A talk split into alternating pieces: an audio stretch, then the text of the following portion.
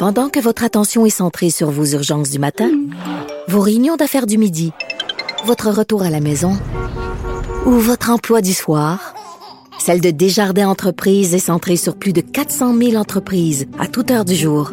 Grâce à notre connaissance des secteurs d'activité et à notre accompagnement spécialisé, nous aidons les entrepreneurs à relever chaque défi pour qu'ils puissent rester centrés sur ce qui compte, le développement de leur entreprise.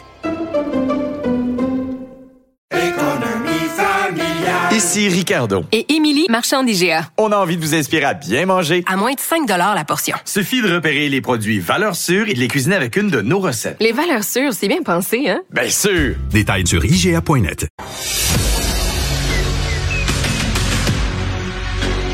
Emmanuel Latraverse. J'ai pas de problème philosophique avec ça. Mario Dumont. Est-ce que je peux me permettre une autre réflexion? La rencontre. Ça passe comme une lettre à la poste. il se retrouve à enfoncer des portes ouvertes. La rencontre, la traverse, Dumont.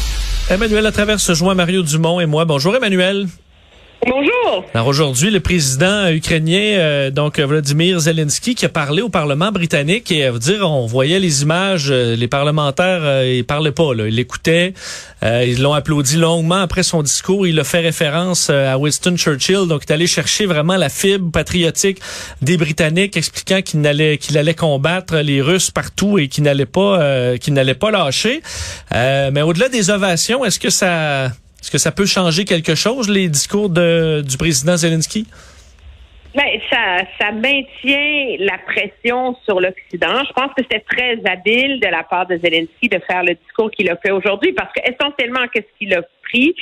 Il a pris les plus grands discours de Churchill pendant la guerre. C'est We will never surrender. Nous allons nous battre dans les airs, sur les mers, sur les côtes, jusqu'à la fin. Et c'était pour à son compte. Hein? Alors, mais la morale et l'histoire, c'est quand même que le but, c'était de rappeler aux Britanniques que l'Angleterre n'a pas pu résister à l'Allemagne nazie sans l'aide massive des États-Unis. Et les Alliés n'ont pas gagné la guerre contre l'Allemagne sans l'entrée en guerre des États-Unis. C'est ça la deuxième guerre mondiale. Et finalement des Russes, de Staline, parce que sans ça, sans ça, je sais pas ce qui s'est arrivé.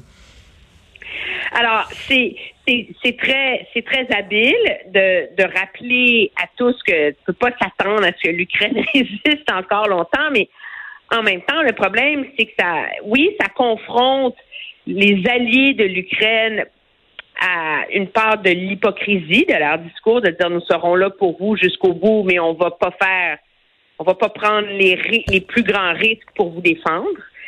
Euh, et et c'est, je pense que ça permet de mettre en exergue l'espèce de dilemme moral euh, quasi insupportable auquel euh, les pays occidentaux sont confrontés.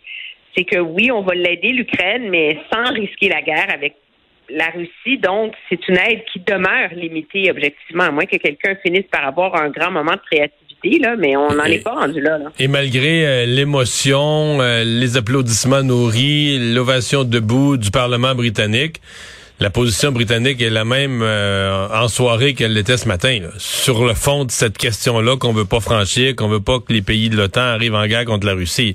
C'est ça le c'est ça le drame pour l'Ukraine. Ben, c'est le drame pour, pour, pour l'Ukraine. Puis on l'a vu encore, M. Trudeau est en, est en Lettonie aujourd'hui. Il était aux côtés du bon du président de la Lettonie, du premier ministre espagnol, du secrétaire général euh, de, de l'OTAN, et le message ne pouvait être plus clair. Là. finalement, on fait ce qu'on peut pour l'Ukraine, puis le gros de l'énergie est mise pour défendre l'OTAN. Et donc, défendre l'OTAN contre une éventuelle prochaine étape de la Russie. Donc, le but, c'est de convaincre la Russie de ne pas aller plus loin. Mais pour le reste, la pauvre Ukraine, elle est et elle demeure assez euh, démunie, puis elle est aussi démunie, je pense qu'il faut commencer à le dire, parce que depuis des années, il n'y a pas que le Canada, là, tous les pays de l'OTAN ont réduit leurs investissements dans leur dans leur défense euh, militaire. Donc, il y, en, a pas tant que ça, là, des, des armes, des munitions, des missiles euh, qui traînent dans des hangars à envoyer en Ukraine pour les aider. Mais qu'on s'occupe des Ukrainiens au niveau aide humanitaire et qu'on leur envoie des armes, c'est la moindre des choses parce que ce qu'on fait avec l'Ukraine, c'est quelque chose. D'un côté, on leur, on, on participe pas à leur guerre, on leur dit débrouillez-vous avec la Russie. Mais de l'autre côté, on compte sur eux pour épuiser Poutine. Parce qu'on se dit, plus Poutine sort de cette guerre-là, appauvri, perte de soldats, perte d'équipement militaire, de la durée dans les semaines, ça prend des semaines, ça prend des mois. Donc pendant ce temps-là, les sanctions économiques démolissent son économie encore plus. Euh, plus l'Ukraine tient, plus la probabilité qu'un autre pays de l'OTAN soit attaqué diminue parce que là Poutine va sortir d'une guerre, il va avoir tellement laissé de il va tellement avoir laissé de pause asphalte là qu'il va dire regarde là je faut que je me guérisse avant de, de repenser faire une autre guerre, je peux plus continuer là. Donc on demande à l'Ukraine de tenir le coup on les sacrifie. C'est assez épouvantable là, ce qu'on fait comme, comme, comme deal avec eux, mais comme deal qu'on leur impose comme condition. Oui, puis en tout cas, si j'étais en Ukraine, je serais très en colère parce que la, la réalité, c'est qu'on a fait miroiter à l'Ukraine pendant des mois qu'on serait là à ses côtés. Et je pense que c'est une prise de conscience très cruelle en ce moment, l'effet que il n'y en aura pas de, de nos fly zones. Euh, on va pas intervenir pour protéger l'Ukraine avec euh, une, une zone d'exclusion aérienne comme on l'a fait en, en, en Yougoslavie, etc. Donc, mais, euh, mais Emmanuel l'envoie. je pense, moi, à un moment donné, de nos dirigeants politiques. sais, lâcher le pathos là, pour faire preuve d'un peu de un peu de, droiture et de cohérence euh, dans leur discours. Là. Mais là, on va peut-être leur fournir des avions quand même. Ben, on voyait, Emmanuel, quand même, la, majorité des images, on voit des appareils russes se faire abattre, hélicoptères, avions de chasse, les chars d'assaut. Ce sont avec de l'équipement envoyé par les Occidentaux en grande partie quand même. Ici, la tête chercheuse, les Américains disant en envoyer autour de 20 000. Euh, ça peut quand ben, même... C'est un support qui est non négligeable. Le Canada a envoyé 4 500 quand même missiles anti-chars, 8 000 grenades. Euh, non, c'est beaucoup, mais c'est c'est euh, c'est ce qui permet à l'Ukraine de tenir. Mais à quel prix là? Je veux dire, c'est des villes entières où il n'y a plus d'eau, il n'y a plus d'électricité, il n'y a plus de chauffage. Je veux dire, c'est le pays est en train d'être rasé et réussit à tenir coûte que coûte. C'est c'est ce qu'on demande à l'Ukraine en ce moment. Est-ce que l'envoi d'avions de chasse possible, c'est un, ça montre que le temps est prêt à s'investir encore un petit peu plus qu'elle le croyait il y a peut-être une semaine? Euh, mais je pense qu'on a, on a toujours je pense que ce qu'on à quoi on est confronté cependant pour ces critiques d'un niveau moral, c'est euh, la créativité euh, comme quoi l'urgence est la mère de toutes les inventions, c'est ça? Alors là, on, est en train de faire de faire des passes du chien qui tous complètement alambiquées pour trouver une façon de faire envoyer par la porte en arrière des avions de chasse supplémentaires. C'est ce qui va réussir à l'Ukraine de tenir, de la même façon que c'est le Land Lease Deal que Roosevelt avait pondu en envoyant des vieux destroyers, des vieux armements à l'Angleterre contre des bases qu'on louait. Tu sais, c'est des, alors c'est ce genre de deal-là qu'on a fait avec l'Angleterre qui lui a permis de tenir contre le blitz allemand. C'est ce genre de, de créativité qu'on met en œuvre pour donner des outils supplémentaires à l'Ukraine. Je pense que tout le monde espère que ça va fonctionner là. Revenons chez nous. On a finalement une date pour cette élection partielle dans Marie-Victorin, le 11 avril prochain, et on voit avec la qu'il y aura beaucoup d'énergie, mais sur cette campagne-là, entre autres chez à la CAQ et au Parti québécois. Mais tous les partis étaient là aujourd'hui. C'est la, on la croirait une, élection, on une élection générale. Oui, mais c'est une partielle assez particulière. Généralement, une partielle, c'est le moment d'envoyer un message au gouvernement, et surtout dans le contexte où il y a beaucoup de, critiques sur la gestion de la pandémie dans les derniers mois, sur la, les problèmes de gestion dans notre réseau hospitalier, etc. Il y a un, un, climat pour envoyer un, un, message au gouvernement, entre guillemets. Mais objectivement, la question dans mon esprit de cette partielle pour les électeurs, c'est voulez-vous que le PQ survive?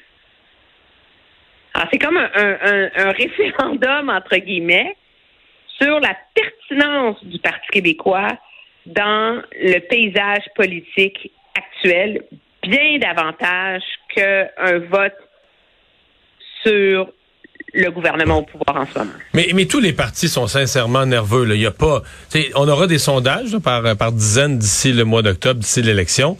Mais ça, c'est le seul moment d'expression réels, là, des vrais votes du public, il y en a un. Dans tout le Québec, il y en a un à Longueuil, euh, dans Marie-Victorin. Et donc, autant pour le parti qui va gagner, euh, que ceux qui vont faire quand même un bon pourcentage, qui vont pouvoir dire c'est une victoire morale, que pour un parti qui ferait un score désastreux, là. Je veux dire, le score désastreux, là, il passe aux nouvelles, tu dis, OK, toutes mes personnes en réflexion, qui pensent être candidats, mais qui savent pas trop, ils voient ça, là, ah oui, 5% d'Amérique Victorin. Tabarouette, euh, je pense que ça s'en va pas, ça va pas dans la bonne direction. Donc, euh, les partis sont quand même, c'est pas pour rien là, que ça s'est activé autant aujourd'hui. C'est une élection partielle qui va être âprement discutée, disputée. D'après moi, va peut-être avoir un taux de participation un peu plus élevé parce que les machines de tous les partis euh, vont aller chercher leurs électeurs, vont approcher leurs électeurs, vont les contacter personnellement, vont vouloir qu'ils aillent voter. Euh, moi, je, je m'attends à une élection partielle vraiment, vraiment, vraiment hors du commun en termes d'intensité parce que les enjeux sont gros. Puis Bon, ça, ça se revire, là. sais, moi, ça m'est arrivé, euh, euh, l'élection où j'ai fait le plus gros pourcentage, l'élection où on a passé à quatre, euh, quatre, sièges du pouvoir, on avait eu une partielle, je pense que c'est dans Mercier six mois avant, là, en plein cœur du plateau, 5% Fait que, tu sais, je dis ça. Mais en même temps, euh, sais, ça te nuit, là, tu sais, ça, ça nuit au recrutement de candidats, ça nuit au financement, ça nuit à tous les volets de l'organisation. Là, on est quand même dans une lutte à cinq partis, hein, faut-il le rappeler, le Parti conservateur qui est bien entré dans la course, là. Oui, puis ça, c'est sûr que les luttes à cinq, ça, ça, ça avantage grandement euh, la coalition Avenir Québec. Je dois t'avouer que moi, qui, y a, c'est quoi, ça fait un mois à peu près qu'on l'a présenté, la candidate de la CAQ, où initialement, je la voyais comme un, bon pari audacieux. Plus ça avance, plus j'ai des doutes sur si ah, la ouais. CAQ a trouvé la bonne candidate pour cette circonscription-là. Ah ouais, j'ai l'impression au contraire, je l'ai trouvé beaucoup plus solide. Euh, je l'avais entendu dans quelques entrevues puis lors de sa candidature, j'avais trouvé, je me disais mais qu'est-ce qu'ils ont comme candidate qui a pas puis là, euh, a l'air d'avoir fait ses dents. Parce qu'aujourd'hui, je l'ai trouvé très solide en point de presse. Elle avait l'air à savoir ce qu'elle s'en allait beaucoup plus. Euh, mais ça reste une candidature risquée. Pour moi, ça reste pour la CAQ une voltige, là, euh, une prise de risque. là. C'est-à-dire que tu présentes une candidate qui qui a une multitude de déclarations contre toi, contre la CAQ, qui a, pas l'air caquiste dans ses, dans ses prises de position passées. C'est, mais en même temps, c'est peu d'une façon de montrer que t'élargis, t'élargis ta tente, t'élargis ton spectre d'appui. Oui, puis c'est une belle façon de l'instrumentaliser alors qu'on attend la refondation du système de santé dans les prochaines semaines. Oui. Ce sera le fer de lance de, du débat sur la santé au Québec dans les prochaines semaines. Alors qu'elle vient de, elle vient de la FIC. Euh, merci, Emmanuel. À demain.